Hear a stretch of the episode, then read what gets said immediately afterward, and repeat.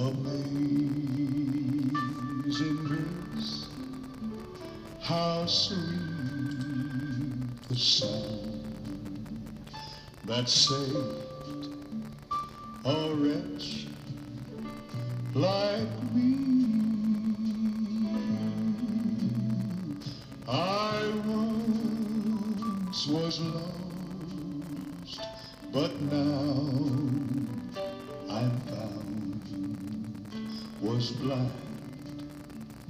but now I see. It seemed like just yesterday. We'd gather around the old piano back home. Dad would get the light.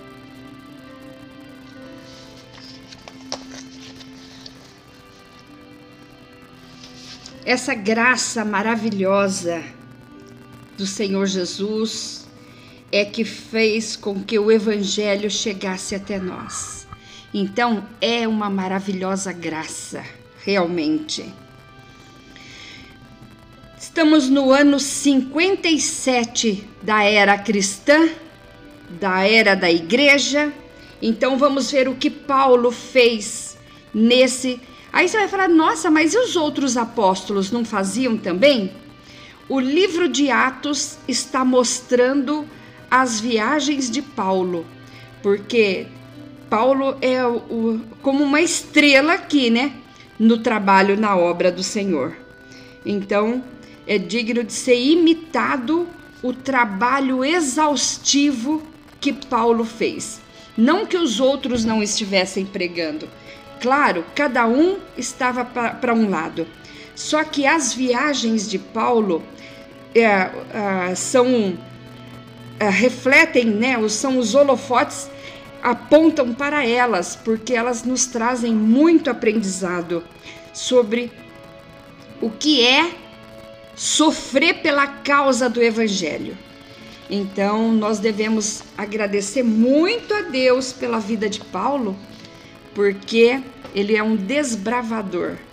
Eu estava falando hoje, sim, é, mencionando e vendo, quando eu estava estudando essa, essa parte de hoje, que é já a 28 parte desse estudo, eu estava pensando, Paulo é como um Alexandre, desbravador.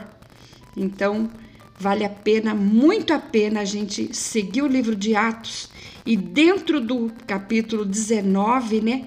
Dentro dessa mesma época é que Paulo escreve para a carta para os Coríntios.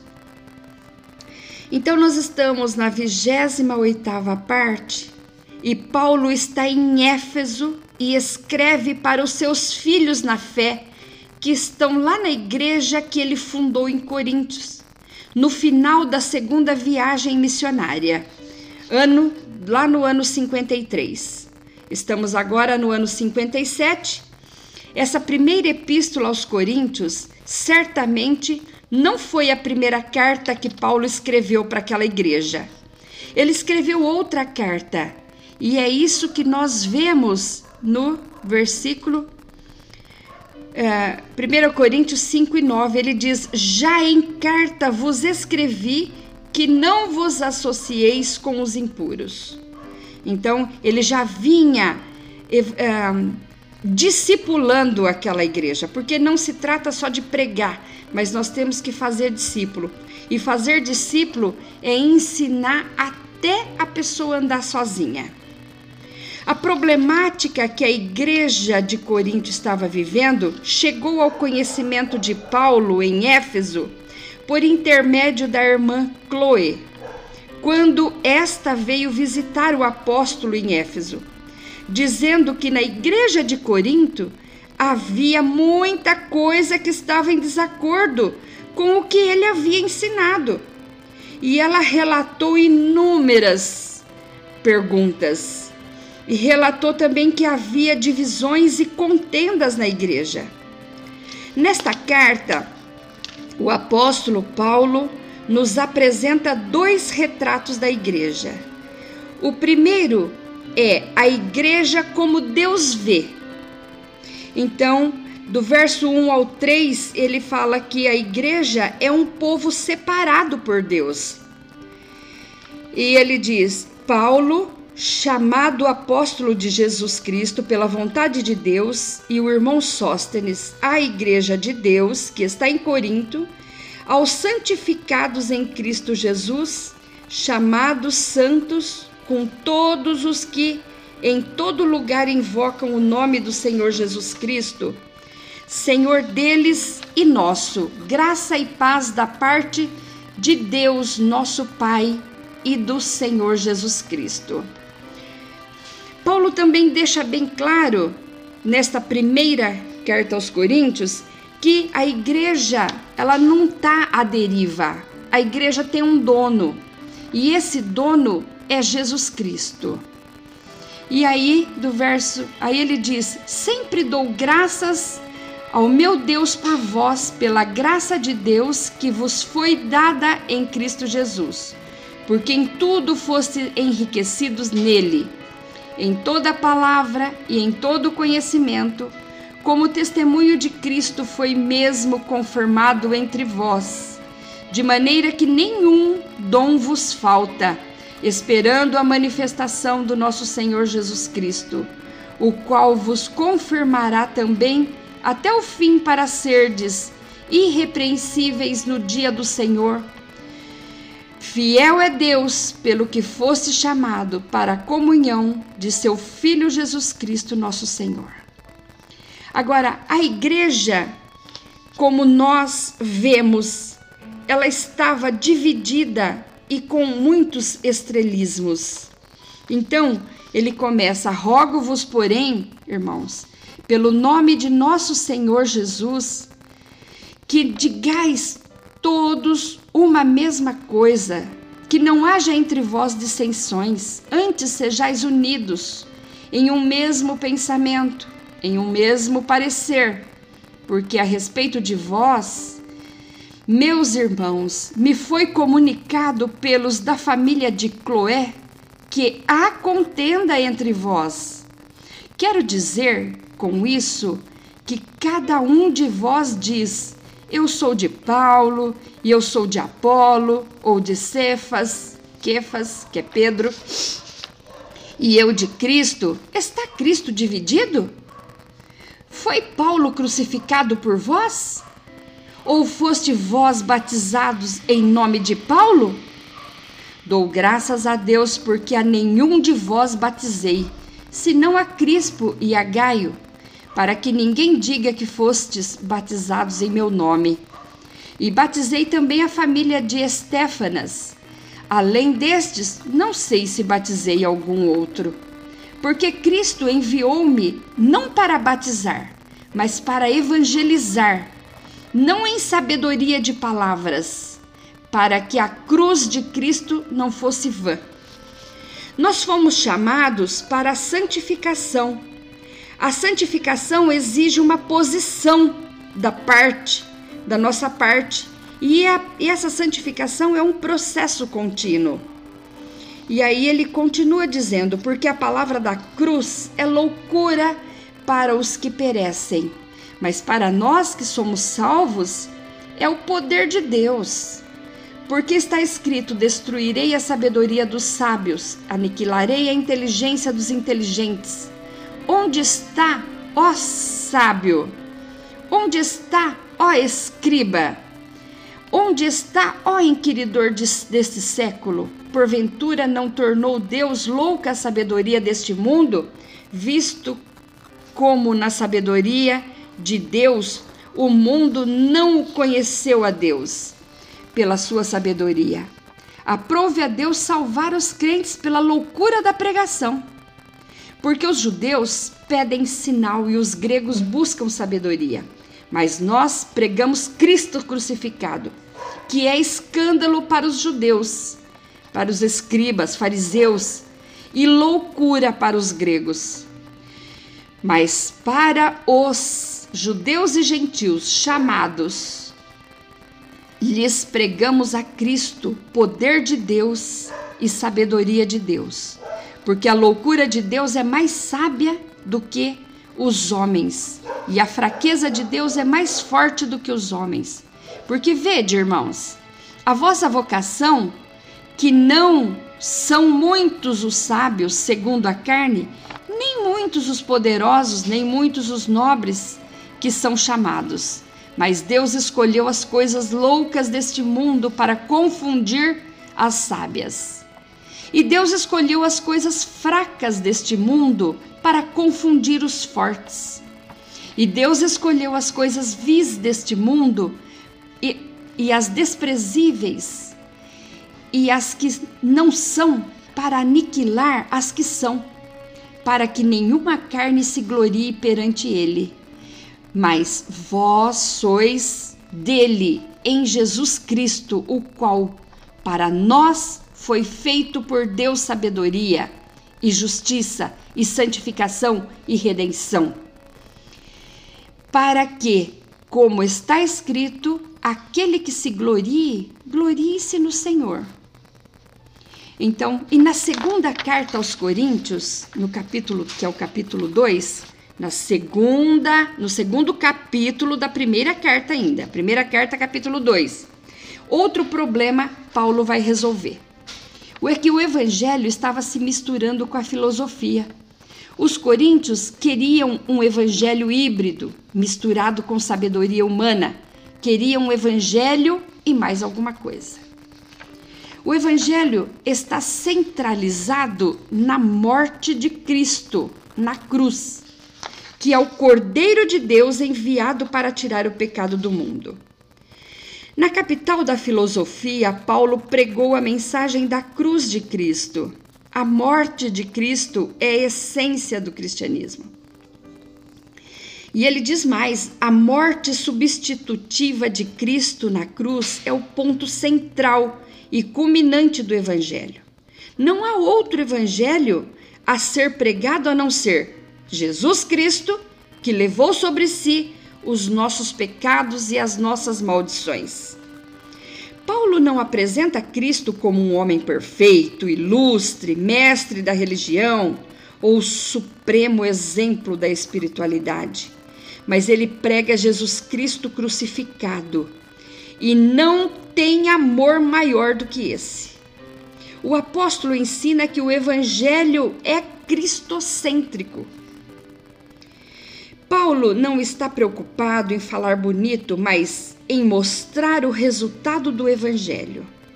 Paulo disse aos coríntios: Meus irmãos, quando eu cheguei até vocês, eu não quis ser um filósofo e ele poderia, porque ele tinha ele era um poliglota ou um orador de alto nível, mas quis apenas anunciar o evangelho que transforma vidas. Quem transforma o coração do homem não é a beleza da retórica humana, mas o poder do Espírito Santo de Deus. Paulo não é contra o uso da oratória, falar bonito, mas da oratória sem unção do Espírito Santo, isso ele é contra. O pregador deve usar a retórica para apresentar Cristo e não exaltar-se a si mesmo. No capítulo 3 desta primeira epístola, Paulo usa três metáforas. Ele usa família, campo e templo. Para Paulo, a igreja é uma família em busca de maturidade. Ela também é um campo que trabalha para crescer em quantidade, pregando a palavra, espalhando o evangelho. E, um, e ela também é um templo, cujo propósito é a qualidade. Não adianta ter quantidade se não tiver qualidade. No capítulo 4 desta primeira epístola, Paulo ainda está corrigindo o mesmo problema identificado desde o capítulo 1, a divisão da igreja. A divisão na igreja. O mundo estava entrando na igreja de Corinto e a filosofia do mundo conduzia os assuntos internos, igual nos dias de hoje, pois os pregadores fazem do culto mais uma sessão de coach do que ensino das doutrinas. E Paulo deixa claro que o obreiro não é uma estrela a ser aplaudida, mas um servo, um mordomo que terá que prestar contas de seu serviço ao dono da igreja. Já no capítulo 5 desta primeira epístola, Paulo fala sobre a doutrina da disciplina na igreja. Um assunto nada fácil, nem popular, mas necessário. Lembra-se do sacerdote Eli, que julgou Israel 40 anos? Pois é, ele é denunciado por honrar mais seus filhos do que a Deus, lá em 1 Samuel, capítulo 2, 29. O amor de Eli por Hofni e Finéias, seus filhos, foi talvez um amor intenso, mas não responsável, porque o amor responsável corrige. O amor responsável disciplina. Por isso os filhos de Eli se perderam e Paulo não quer que aconteça o mesmo com os seus filhos na fé na igreja de Corinto. Deus chamou a igreja do mundo para influenciar e ser luz, não para ser influenciada pelo mundo. O propósito da disciplina é proteger a igreja assim como o pai corrige o filho por causa do amor. O apóstolo escreve: Não é boa a vossa jactância. Não sabeis que um pouco de fermento leveda toda a massa? Lançai fora o fermento, para que sejais nova massa, como sois de fato sem fermento. Pois também Cristo, nosso Cordeiro Pascal, foi morto razão pela qual devemos celebrar a festa, não com fermento velho, nem com fermento da maldade, e nem da malícia, e sim com os asmos da sabedoria e sinceridade e verdade. Assim como o fermento faz azedar a massa, também poderá azedar a nossa festa. Devemos então jogar fora o fermento para celebrar a Páscoa com muita alegria, sabendo que ele já ressuscitou. Paulo recomenda três atitudes em relação ao pecado. Primeiro, devemos lamentar o pecado. Segundo, devemos julgar o pecado. E terceiro, devemos expurgar o pecado, lançar fora tirar da nossa vida. No capítulo 6 dessa primeira epístola, Paulo faz eles lembrarem sobre o que havia ensinado, sobre o padrão ideal que a igreja de Deus deve seguir: santidade moral e no corpo como um todo. Estava havendo ali contendas entre irmãos e isso era péssimo testemunho, como é até hoje. A situação em Corinto era tão grave que, além das contendas dentro da igreja, eles estavam arrastando os próprios irmãos para os tribunais do mundo, abrindo processo entre irmãos e aí levando aos juízes para julgar as causas internas e domésticas de maneira secular. Os crentes levavam seus problemas internos e seus relacionamentos machucados para resolvê-los fora da igreja. Olha, sendo que roupa suja se lava em casa, né? Pois eles estavam fracassando em viver a sua posição em Cristo. A igreja não estava entendendo a posição que ocupava aos olhos de Deus. E o apóstolo Paulo precisa lhes chamar atenção. E ele pergunta: Ou não sabeis que os santos hão de julgar o mundo? Ora, se o mundo deverá ser julgado por nós, sois acaso indignos de julgar as coisas mínimas? Não, so, não a sabeis que havemos de julgar os próprios anjos? Quanto mais as coisas dessa vida. Então, no capítulo 7 desta primeira epístola, Paulo agora vai responder perguntas acerca do casamento. Cristão casado com cristão, cristãos casado com não cristãos, julgo desigual, cristãos não casados. Então, ele vai falar sobre casamento. Já no capítulo 8 desta primeira epístola, Paulo diz que Cristo nos libertou e devemos saber usar essa liberdade. Os crentes não podem abandonar as Escrituras, pois é nela que está a nossa salvação. Se quisermos saber sobre o, o que pode e o que não pode comer, devemos estudar e aprender com o que Deus ensinou em Levíticos.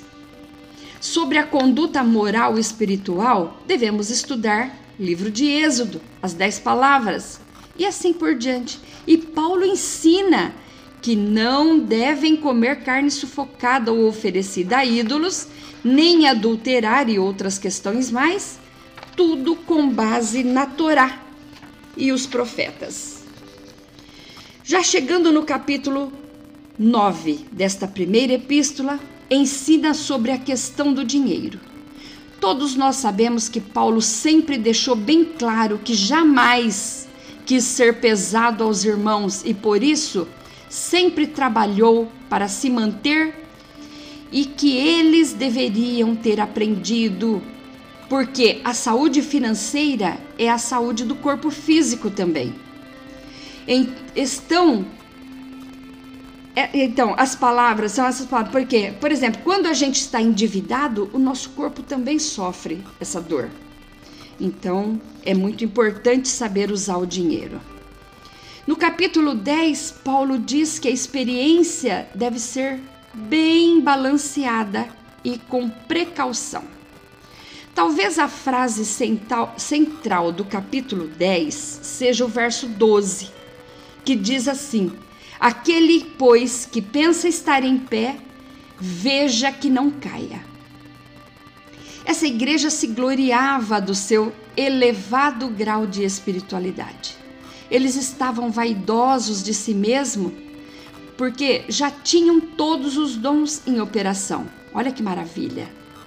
Paulo então precisa adverti-los: olha, cuidado, porque a vaidade é o primeiro degrau para a queda. A soberba precede a ruína. Um crente que aplaude a si mesmo e entoa quão grande és tu diante do espelho está à beira de uma queda. Precisa tomar cuidado. Ao contrário do que os co coaches ensinam, Paulo adverte: cuidado, a autoconfiança é um perigo. E assim Paulo chega no capítulo 11 desta primeira epístola e Paulo então deu à igreja o que recebeu de Cristo. Ele diz: Porque eu recebi do Senhor o que também vos entreguei, que o Senhor Jesus, na noite em que foi traído, tomou o pão. Ele fala como se comportar dentro da igreja, no ato da Santa Ceia, que relembra, que, que é memória daquilo que Cristo viveu. E chegando no capítulo 12, visto que a igreja estava fazendo mau uso dos dons, Paulo fala sobre este assunto e deixa claro que os dons espirituais não foram dados à igreja para projeção humana, nem como um aferidor de medir o grau de espiritualidade de uma pessoa. Então, ter dons não significa que a pessoa é maior do que aquele que não tem o dom de falar em línguas e tal. Então, ela não pode se elevar por causa disso. Os dons foram dados para a edificação do corpo, que é a igreja em um todo. Pelo exercício dos dons, a igreja cresce de forma saudável. Assim, os dons são importantíssimos e vitais para a igreja. Eles são os recursos que o próprio Espírito Santo de Deus concedeu à igreja, deu de graça para a igreja, para que ela pudesse ter mais essa ferramenta e usar como num crescimento saudável. E também suprir as necessidades dos membros. Quando chega no capítulo 13, visto que eles estavam orgulhosos daqueles dos dons que possuíam, Paulo ensina que sem amor nada podem fazer, nada vale. Os crentes de Corinto acreditavam que aqueles que possuíam esses dons eram superiores aos demais. Eles chegaram a pensar que os detentores desses dons de sinais, maravilhas, especialmente o de falar em línguas, eram crentes de primeira categoria, que haviam alcançado um estágio mais elevado e intimamente ligado com Deus. Só que não. Paulo então desmistifica esse equívoco, mostrando que o amor é superior aos dons. Chegando no capítulo 14, Paulo mostra que a necessidade de seguir o fruto do Espírito, que é o amor, então ele mostra que é muito necessário seguir o fruto do Espírito, que é o amor. E ele diz: segui o amor e procurai com zelo os dons espirituais, mas principalmente que profetizeis. Profetizar aqui é pregueis a palavra, prega e ensina a palavra. Porque a profecia que nós temos é a boca de Deus falando, é a Bíblia Sagrada aberta e sendo pregada. Quem fala em outra língua não é entendido porque fala em mistério. Pois quem fala em outra língua não fala a homens, senão a Deus, visto que ninguém o entende, e em espírito fala mistérios. É maravilhoso isso. Mas quando nós estamos orando nas nossas madrugadas, isso para falar com Deus. Quem fala em outras línguas edifica-se a si mesmo e não a igreja. Aí Paulo diz: o que fala em outra língua, a si mesmo se edifica. Mas o que profetiza, ou seja, o que prega a palavra, o que explana um sermão, esse sim edifica a igreja. O uso errado do dom de variedade de línguas escandaliza os incrédulos. E ele explica por quê. Ele diz: se, pois, toda a igreja se reunir no mesmo lugar e todos se puserem a falar em outras línguas, no caso de entrarem indoutos ou incrédulos, não dirão porventura que estáis loucos?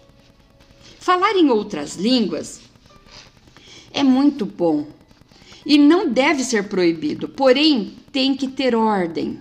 O uso do dom de variedade de línguas no culto público precisa ser com ordem. O apóstolo Paulo orienta: no caso de alguém falar em outra língua, que não sejam mais do que dois, ou quanto muito três, e isto sucessivamente, e haja quem interprete. Mas não havendo intérprete, fique calado na igreja, falando consigo mesmo e com Deus. Em casa, você pode falar em línguas, orar, chorar na presença de Deus, mas na igreja, fique calado, porque se não tem quem interpreta, né? Tem que a os dons têm que ser para o todo, para a igreja toda. No capítulo 15 desta primeira epístola, Paulo tem que reafirmar os ensinos acerca da ressurreição. E por isso ele usa três figuras de linguagem. A irmã Chloe trouxe muitas perguntas, e esta era mais uma delas. Como os mortos ressuscitarão?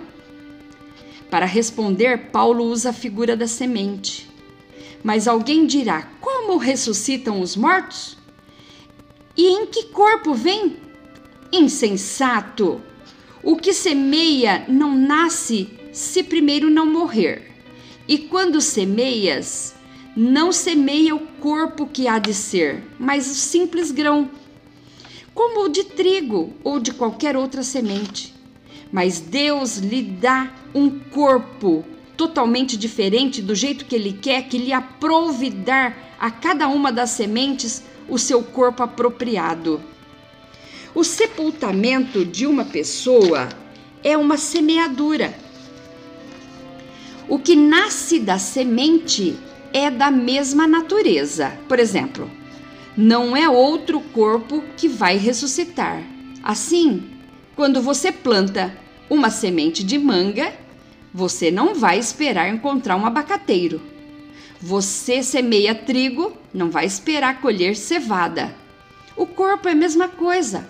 O corpo ressurreto não é o mesmo, com as mesmas características do corpo que foi semeado, mas ele é infinitamente superior.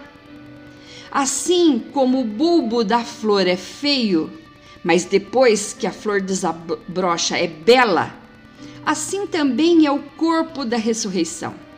A semente semeada morre mas dela nasce uma planta linda e viçosa. Primeiro, que semeia, semeia-se corpo corruptível e ressuscita-se corpo incorruptível. Semeia o corpo corruptível fica cansado, fraco, doente. O vigor se desvanece, a beleza exterior vai, vai desaparecendo com a idade. Na verdade, nosso corpo está sujeito à fraqueza e à corrupção do tempo. O corpo da ressurreição, porém, jamais ficará cansado, envelhecido ou doente. Semeia-se corpo em desonra, deformado, mutilado, enfraquecido, doente. Porém, o apóstolo Paulo diz que o corpo que vai ressuscitar é diferente, porque é glorioso, saudável, cheio de brilho. Também semeia-se corpo em fraqueza e ressuscita-se corpo de poder. Após a ressurreição, se lembra que Jesus não precisava mais de porta para entrar, porque o corpo da ressurreição não estará mais limitado às coisas desse mundo.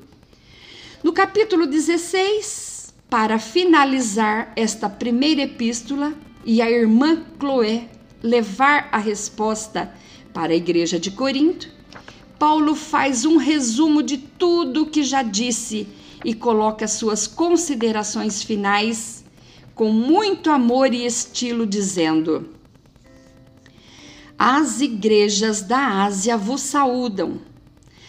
Saúdam-vos afetuosamente no Senhor Áquila e Priscila, com a igreja que está em sua casa. Todos os irmãos vos saúdam.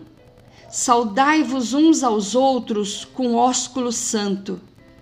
Saudação da minha própria mão de Paulo. Se alguém não ama ao Senhor Jesus Cristo, seja maldito. Maranata, vem Jesus. Ora, vem Senhor Jesus. A graça do Senhor Jesus Cristo seja convosco. O meu amor seja com todos vós em Cristo Jesus, nosso Senhor. Amém. E esse amém é Elohim Meller Nema. Deus é rei fiel. You play these old gospel songs by the hour, and all the glory of God would fall. Tom's gone home to be with Jesus now, safe in his precious arms. But listen, Mom, when we've been there just 10,000 years, bright shining sun We've known less days to sing God's praise. Than when